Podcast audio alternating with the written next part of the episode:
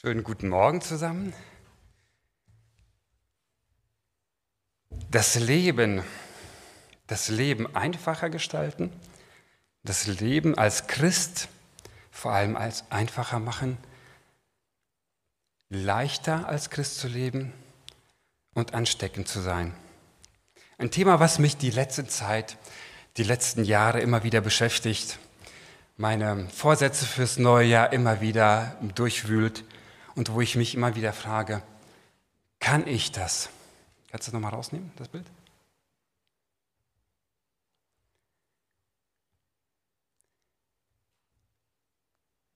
Kann man Christsein überhaupt leicht leben? Ist Christsein nicht eher etwas mit Geboten, mit Verboten, mit Regeln verbunden?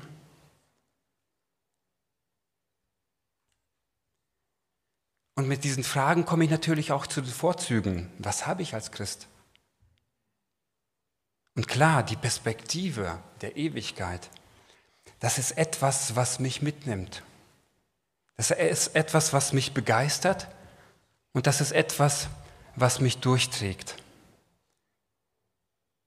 Ich freue mich auf den Himmel, ein Leben im Überfluss zu haben. Ich freue mich auf diesen Vater, auf diesen lebendigen Vater, der mir alles schenkt. Ich freue mich auf einen tollen neuen Körper, ohne Schwäche, ohne Gefühl von Müdigkeit. Flügel zum Fliegen? Warum nicht?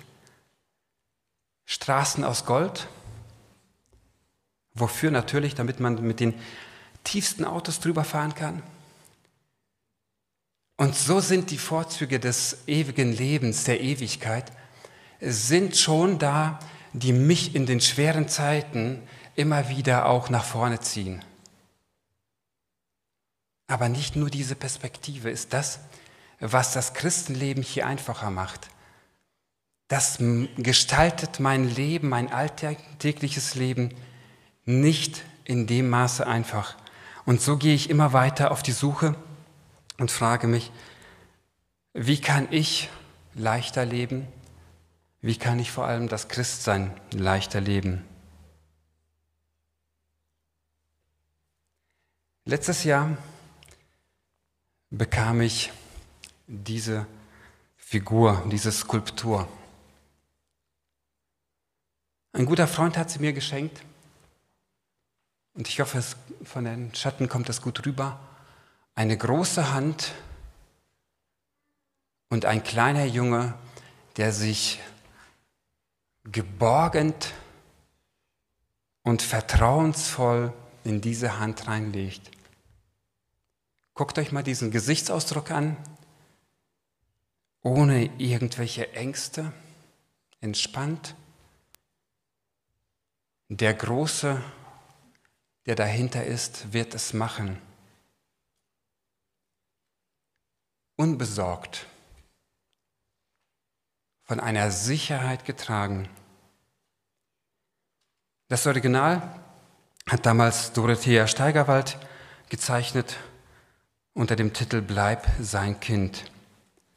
Und der Wunsch meines Freundes war, dass ich beim Anblick dieser Figur mich daran erinnere, wessen Kind ich bin, dass ich Gottes Kind bin und dass ich in Gott geborgen bin. Dass wie diese Hand diesen kleinen Jungen trägt, so bin ich getragen von ihm. Ich bin geborgen und darf geborgen in den Alltag gehen, sorgenfrei. Und dass ich diesem großen Gott jeden Tag aufs Neue mein Leben anvertraue und alles, was mich beschäftigt, dass ich ihm wie das Kind anvertraue. Je mehr ich dieses Bild betrachte, desto mehr merke ich, dass es genau das ist, was ich eigentlich suche. Es ist auf die Antwort auf meine Frage, wie lebe ich als Christ leichter, einfacher wie lebe ich mein Christsein für andere Leute ansteckender.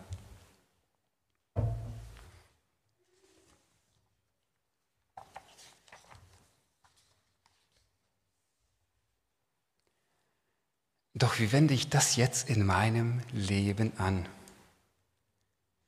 Wie komme ich zu dieser Sorglosigkeit, die mich einfacher leben lässt?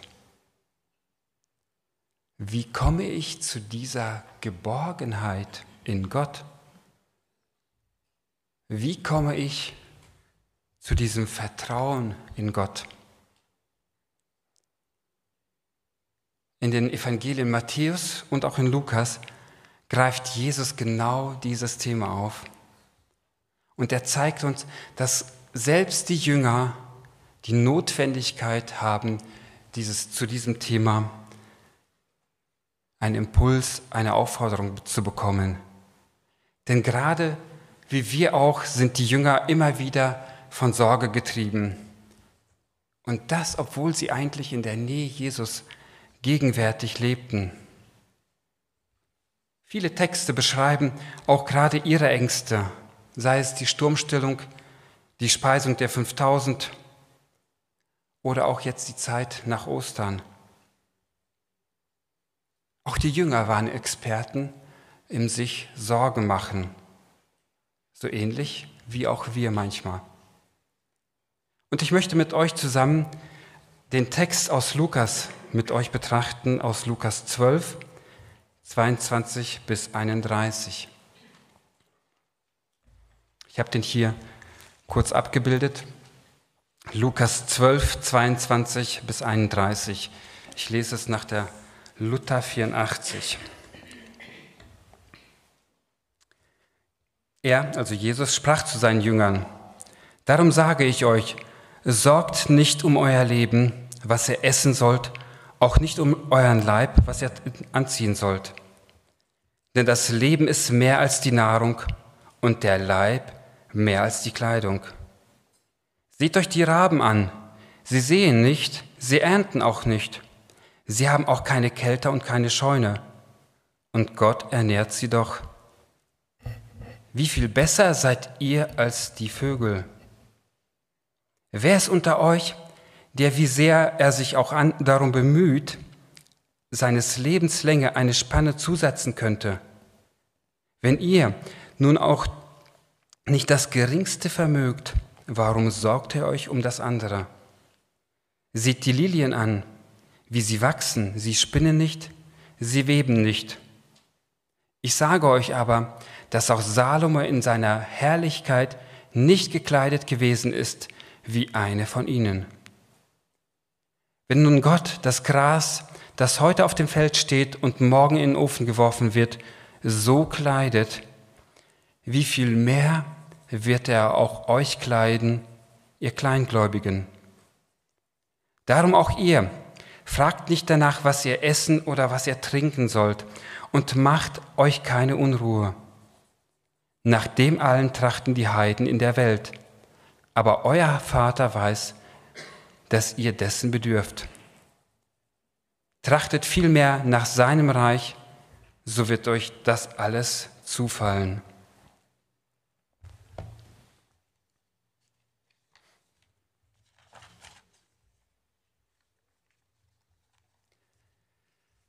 Jesus geht hier tatsächlich auf meine Fragen ein. Wie kann ich leichter leben? Wie kann ich mein Leben leichter gestalten? Und somit ist diese Predigt eigentlich eine Predigt an mich. Eine Predigt, wo ich zu mir selber reden möchte. Und ich lade euch ein, in meinem vielleicht öffentlichen Selbstgespräch mit dabei zu sein. Ich möchte euch mit auf die Reise nehmen, wo ich für mich neu erlebe, was wir eigentlich alle wissen. Und trotzdem einen neuen Fokus setzen können. Und zwar, indem wir Gott völlig vertrauen und aus diesem ein leichteres Leben haben. Der Vers 22, der startet, gleich sehr herausfordernd.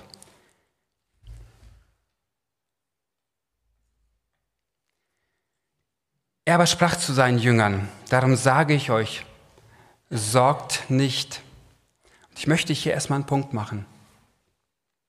Sorgt nicht.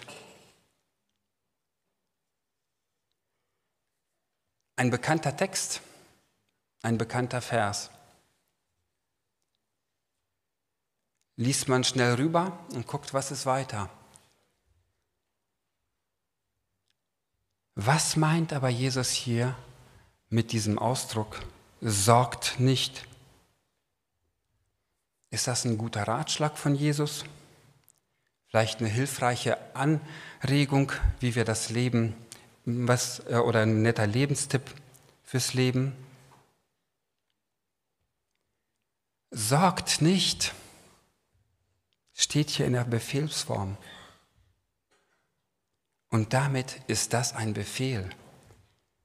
Damit ist es, ist es ein Gebot oder besser gesagt, es ist ein Verbot Jesu. Und ich frage mich, war mir das bewusst, dass ich ein Verbot habe, mich zu sorgen?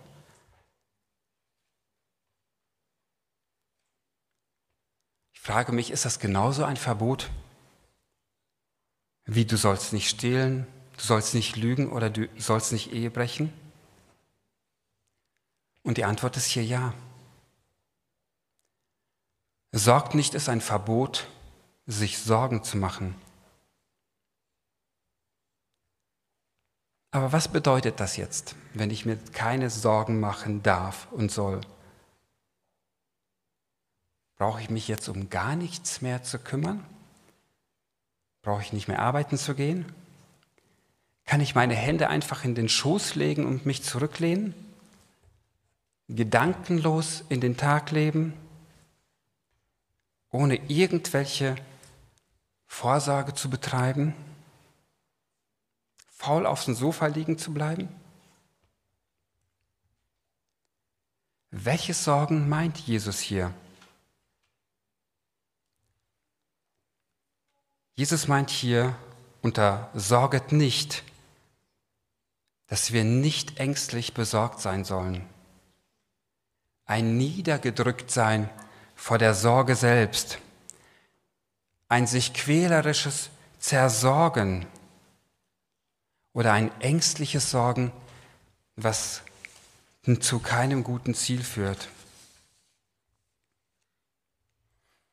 Jesus geht hier nicht auf die Fürsorge ein, sondern er geht hier auf die grüblerische Angst und Unruhe ein. Ängstliches Sorgen vor der Zukunft.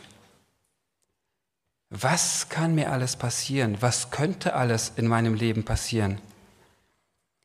Sich den Kopf zerbrechen über Dinge, die man überhaupt nicht beeinflussen kann.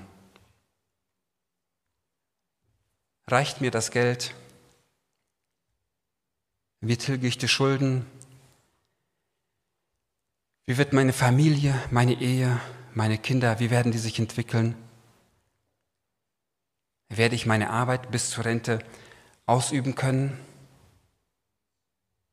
Werde ich überhaupt von der Rente leben können? Und hier können wir viele unsere Sorgen mit einführen.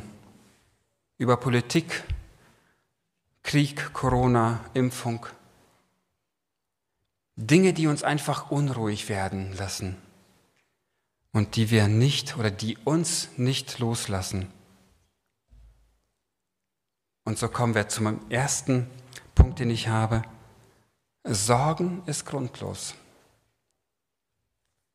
Steile These, oder?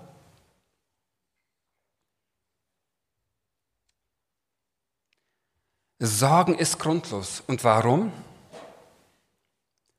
Weil Gott für uns sorgt. Wir dürfen tatsächlich leichter, einfacher und gelassen leben, im vollen Vertrauen auf die Fürsorge Gottes. Bei ihm sind wir nämlich in den besten Händen. Für Gott sind wir wertvoll. Er kennt und er liebt uns. Er weiß ganz genau, was wir brauchen und ist bestens informiert, was in unserem Leben passiert. Er vergisst uns nicht und verliert uns nicht aus den Augen. Wir gucken uns mal die zweiten, die nächsten nochmal Verse an. Also nochmal weiter 22 und 23. Sorgt nicht um euer Leben, was ihr essen sollt, auch nicht um euer Leib, was ihr anziehen sollt. Denn das Leben ist mehr als die Nahrung und der Leib mehr als die Kleidung.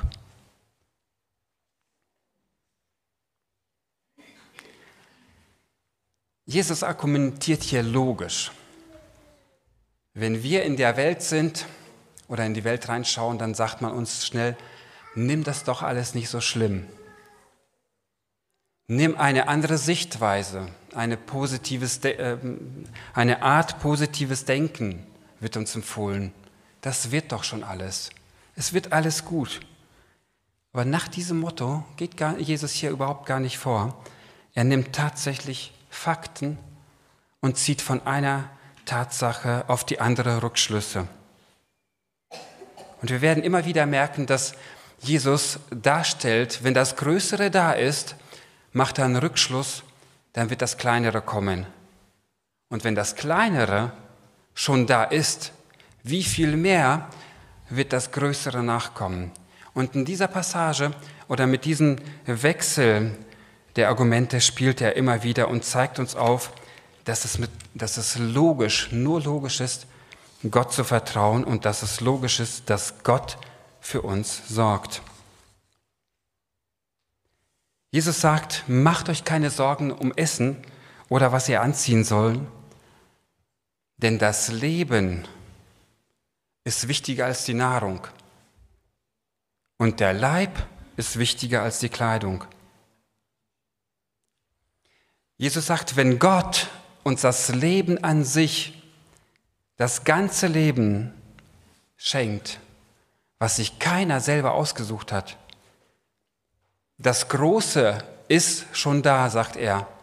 Wie viel mehr wird Gott das Kleine, die lebensnotwendigen Mittel zur Verfügung stellen? Er zeigt uns auch wiederum und fragt, wenn ihr die Empfänger des Großen seid, des Lebens, warum seid ihr so ängstlich, wenn es um die kleinen Dinge des Alltags geht? Das Leben ist mehr wert als die Nahrung und wiederum der Körper ist mehr wert als die Kleidung. Wenn Gott uns, wenn Gott euch in die Welt gestellt hat, dann wird er auch Sorge tragen für den Lebensunterhalt. Gott ist Geber des Lebens, aber Gott ist auch der Erhalter des Lebens. Und weiter geht er mit zwei Beispielen und erläutert uns diese beiden Aussagen. Verse 24 und 25, 24 und 28. Seht die Raben an, sie sehen nicht, sie ernten auch nicht, sie haben auch keine Kälter und keine Scheunen, und Gott ernährt sie doch. Wie viel besser seid ihr als die Vögel? Den anderen Vers lese ich später. Jesus richtet unseren Blick erst einmal auf die Raben. Und zwar erstmal, was sie wirklich nicht tun. Sie sehen nicht, sie ernten nicht. Sie haben keine Vorratskammer wie äh, Keller oder Scheune. Und stellt aber die Aussage daneben, und Gott ernährt sie doch. Nach 3. Mose waren die Raben unrein und gering geschätzt, gerade im israelischen Volk. Sie ernährten sich von Abfall und Aas. Und Jesus hebt hier trotzdem hervor, und zwar diese äh, Position, was sie wirklich nicht tun. Nicht sehen, nicht ernten, keine Vorräte sammeln. Die Raben sorgen sich nicht. Sie strengen sich nicht an, irgendwie eine ungewisse Zukunft abzusichern. Und trotzdem, wenn wir die Vögel angucken, sind diese Vögel nicht faul. Sie warten nicht, bis das Essen ihnen einfach in den Mund fliegt, sondern sie sind aktiv. Jeden Tag aufs Neue suchen sie nach neuer Nahrung, um satt zu werden. Sie leben und sie bleiben leben weil Gott sie versorgt.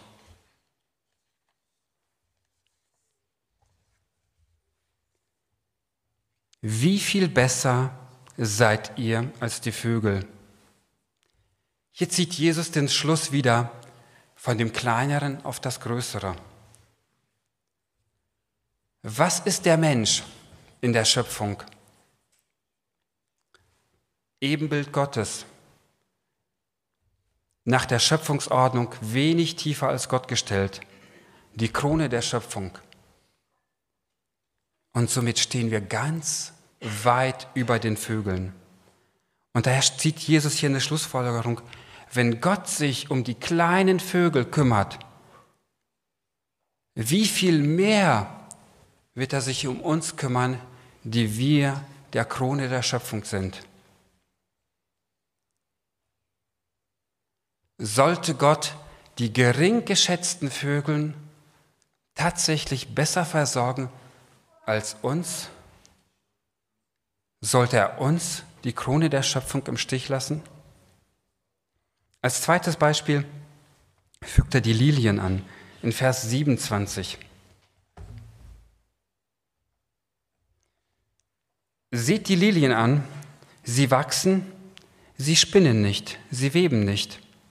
Ich sage euch aber, dass auch Salomo in seiner Herrlichkeit nicht gekleidet gewesen ist wie von ihnen eine. Mit den Lilien ist wahrscheinlich eine Art Anemonen gemeint. Waren prächtige Feldblumen, die überall irgendwo gewachsen sind. Sie wuchsen und sie gedeihen, ohne dass sie sich selber darum gekümmert haben. Jesus sagt, sie spinnen nicht und sie weben nicht.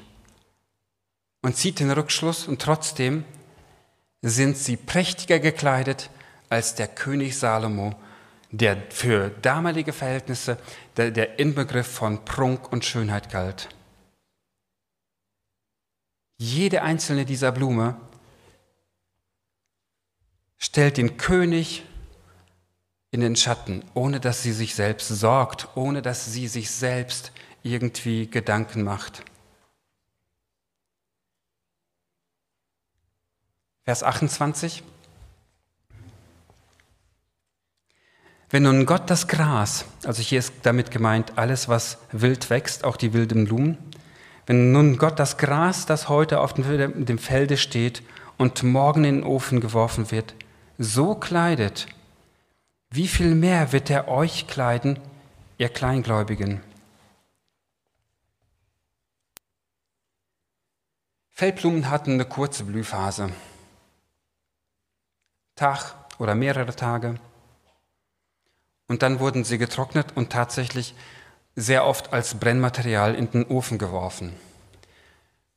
Gerade bei der ähm, ärmlichen äh, Bevölkerung in Israel war Holz Mangelware und somit mussten die irgendeinen anderen Baumaterial oder ähm, Brennstoffmaterial sich selber suchen. Und so wurde alles, was Gras und alles, was man trocknen konnte, als Gras und Feldblume getrocknet und als Feuer zum Feuermachen genutzt. Und Jesus schlussfolgert hier wiederum von dem Geringeren auf dem Kleinen. Wenn Gott für diese wild wachsenden Blumen, die wirklich nur eine kurze Zeit blühen und dann einfach verfeuert werden, wenn er sie so schön ankleidet, dass der König Salomo dadurch in den Schatten gestellt wird, wie viel mehr wird er sich um uns, seine Kinder, kümmern? Wie viel mehr wird er sich um die Leute kümmern, für die er seinen einzigen Sohn geopfert hat? Du und ich sind Gott wichtig. Er verliert keinen von uns aus den Augen. Er vergisst auch keinen. Und somit sind beides, die Raben und die Blumen, Beispiele, wo Jesus aufzeigt, wie Gott sich um uns kümmert. In seiner Hand sind wir geborgen. Ich nehme nochmal diese Figur. So wie dieser kleine Junge sich geborgen fühlt in der großen Hand, in der großen Hand Gottes, so dürfen wir auch uns geborgen in diese Hand reinlegen, im Bewusstsein, dass Gott unsere Zukunft richten wird. Diese liebende Hand, in die sich der Junge reinlegt, sie sorgt und sie liebt ihn und sie versorgt ihn. Ganz egal, was in unserem Leben auch passieren mag, wir können nie tiefer fallen als in die Hand Gottes. In die Hand, die uns aufhängt und die uns Halt gibt.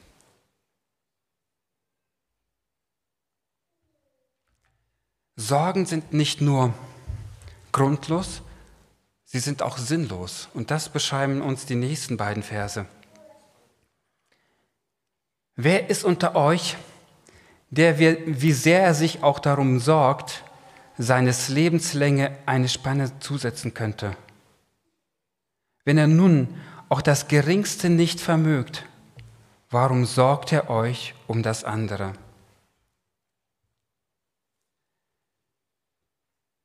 Sorgen sind nicht nur sinnlos, sie nützen nichts, weil sie keine Situation verändern. Sorgen sind unproduktiv. Sich über eine Sache Sorgen zu machen, verändert die Sache nicht. Mit Spanne, andere Übersetzungen nehmen hier die Elle, ist ein israelisches Maß gemeint. Und das beschreibt einmal die Elle und äh, den, äh, Mittel, äh, die, die Spitze des Mittelfingers. Und äh, ungefähr sind das 44, 45 Zentimeter. Dieses Maß nimmt Jesus hier als im übertragenen Sinne und stellt damit dar, dass es eine kurze Zeitspanne ist. Jesus sagt, das Sorgen an sich ist sinnlos, denn keiner kann durch alleine durch das Sorgen seinem Leben eine Verlängerung, auch eine kurze Verlängerung geben. Sorgen verlängern nicht das Leben, Sorgen verkürzen das Leben und manche Menschen grämen sich zu Tode. Wenn Gott ruft, dann hat das Leben ein Ende. Die Lebenslänge steht nicht in unserer Hand. Der Geburtstag und der Todestag, den bestimmen wir nicht. Und in Vers 26 zieht Jesus den Rückschluss wieder vom Kleineren auf das Größere. Er sagt, wenn wir dieses Kleine, die Länge an unserem Leben nicht verändern können, ist es dann nicht anmaßend zu glauben, dass wir den Lebensunterhalt, für den Lebensunterhalt sorgen werden können?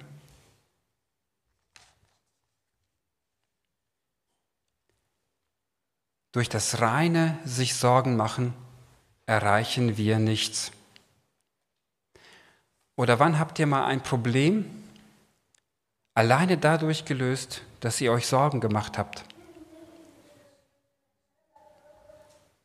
Hat das lange Grübeln in der Nacht die Situation am Folgetag verbessert? Das Problem vielleicht gelöst? Die Prüfung erleichtert? Oder auch nur ein bisschen die Situation entschärft? Hat es Sinn gemacht, sich Sorgen zu machen?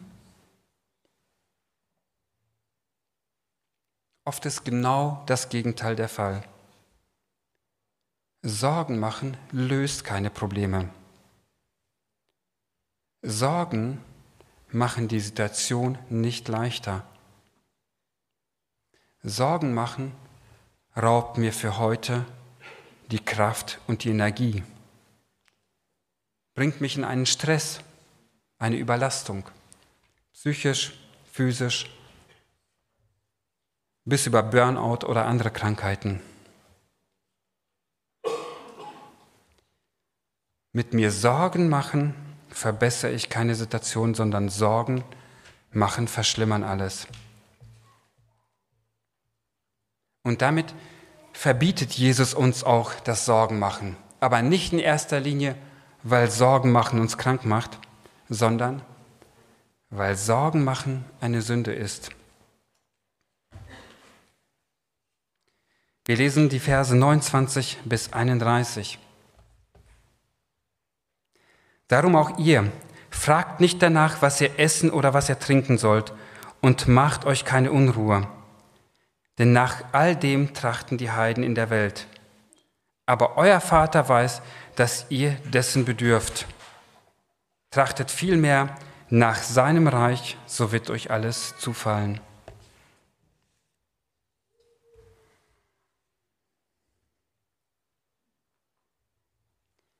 Sich Sorgen zu machen, zeigt, wie wenig wir Gott vertrauen.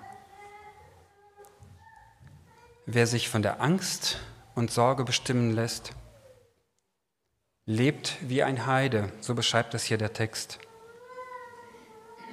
Wie ein Heide, der Gott nicht kennt. Die Bibel beschreibt den Heiden als jemand, der, der Gott aus seinem Leben ausklammert, der keine persönliche Beziehung zu Gott hat und bei dem Gott überhaupt keine Rolle im Leben spielt.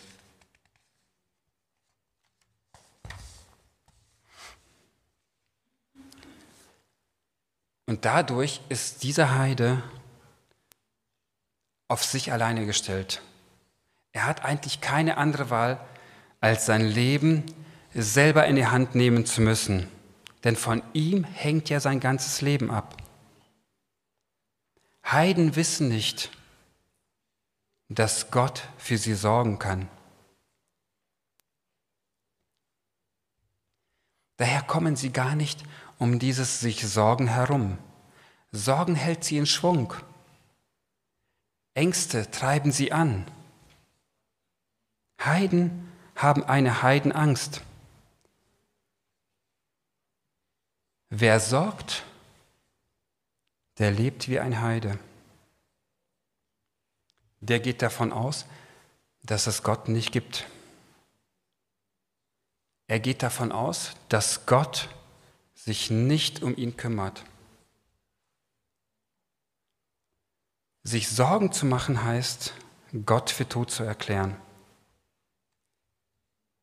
In Vers 28 nennt Jesus seine Jünger Kleingläubige. Sich Sorgen zu machen ist ein Ausdruck des kleinen Glaubens. Wer sich Sorgen macht, traut Gott wenig oder gar nicht zu. Und da, wo wir aufhören, Gott zu vertrauen, da fangen wir an, Stück für Stück uns Sorgen zu machen. Sich Sorgen zu machen ist kein Beweis von einem großen Verantwortungsbewusstsein, auch wenn wir es gerne hätten. Sich Sorgen zu machen ist ein Beweis eines kleinen Gottvertrauens. Die Menge unserer Sorgen ist auf der anderen Seite das Maß unseres Kleinglaubens. Und jede Sorge ist ein Misstrauen gegen Gott. Und wir drücken ihm aus, Gott, du kümmerst dich nicht um mich. Du siehst mich nicht, du hast mich vergessen. Wer sich sorgt, beleidigt Gott.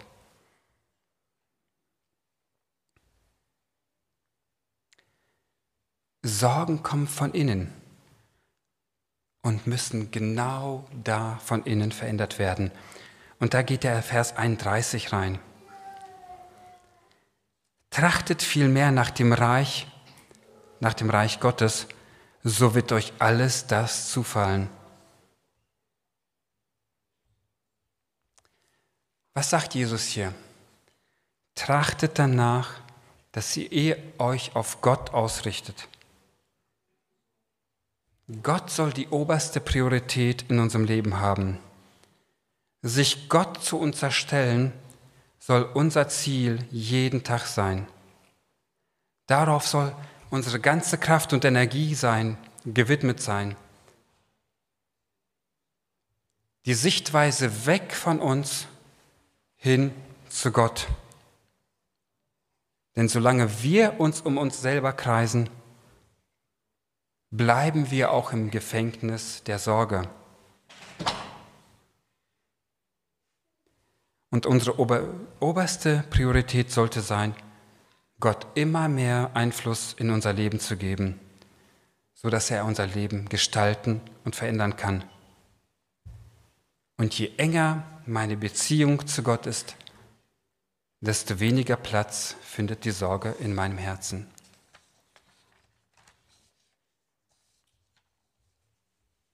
Der letzte Satz vom Vers 31. So wird euch das alles zufallen. Wenn wir Gottes Sorgen zu unseren Sorgen machen, wenn wir Gottes Anliegen zu unseren Anliegen machen, dann macht Gott unsere Anliegen zu seinen Anliegen. Wir dürfen ganz unbesorgt sein, denn Gott sorgt für uns. Und dann werden diese Dinge, die er hier aufzählt, Kleidung und Nahrung,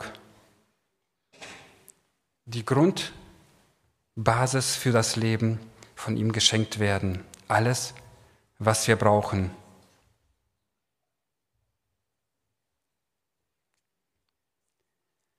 Sorgen sind das, was uns im Leben hindert, dass wir leichter und einfacher leben. Und ein paar Hilfsmittel gibt uns die Bibel an die Hand, damit wir diese Sorgen entsorgen können. In 1. Petrus 5, Vers 7 zeigt Petrus uns ein Endlager für diese Sorgen an. Alle eure Sorgen werft auf ihn, denn er sorgt für euch. Petrus fordert uns auf, die Sorgen wegzuwerfen. Und wegwerfen heißt wirklich mit Kraft wegwerfen, ohne es wiederzuholen. Sorgen sind Wegwerfartikel die wir bei Gott abladen und nicht wieder zurückholen. Und eine zweite Möglichkeit bietet die Bibel uns, aus den Sorgen ein Gebet zu machen. Und dafür lesen wir Philippa 4, Vers 6. Sorgt euch um nichts, sondern in allen Dingen lasst eure Bitten im Gebet und Flehen mit Danksagung vor Gott kund werden.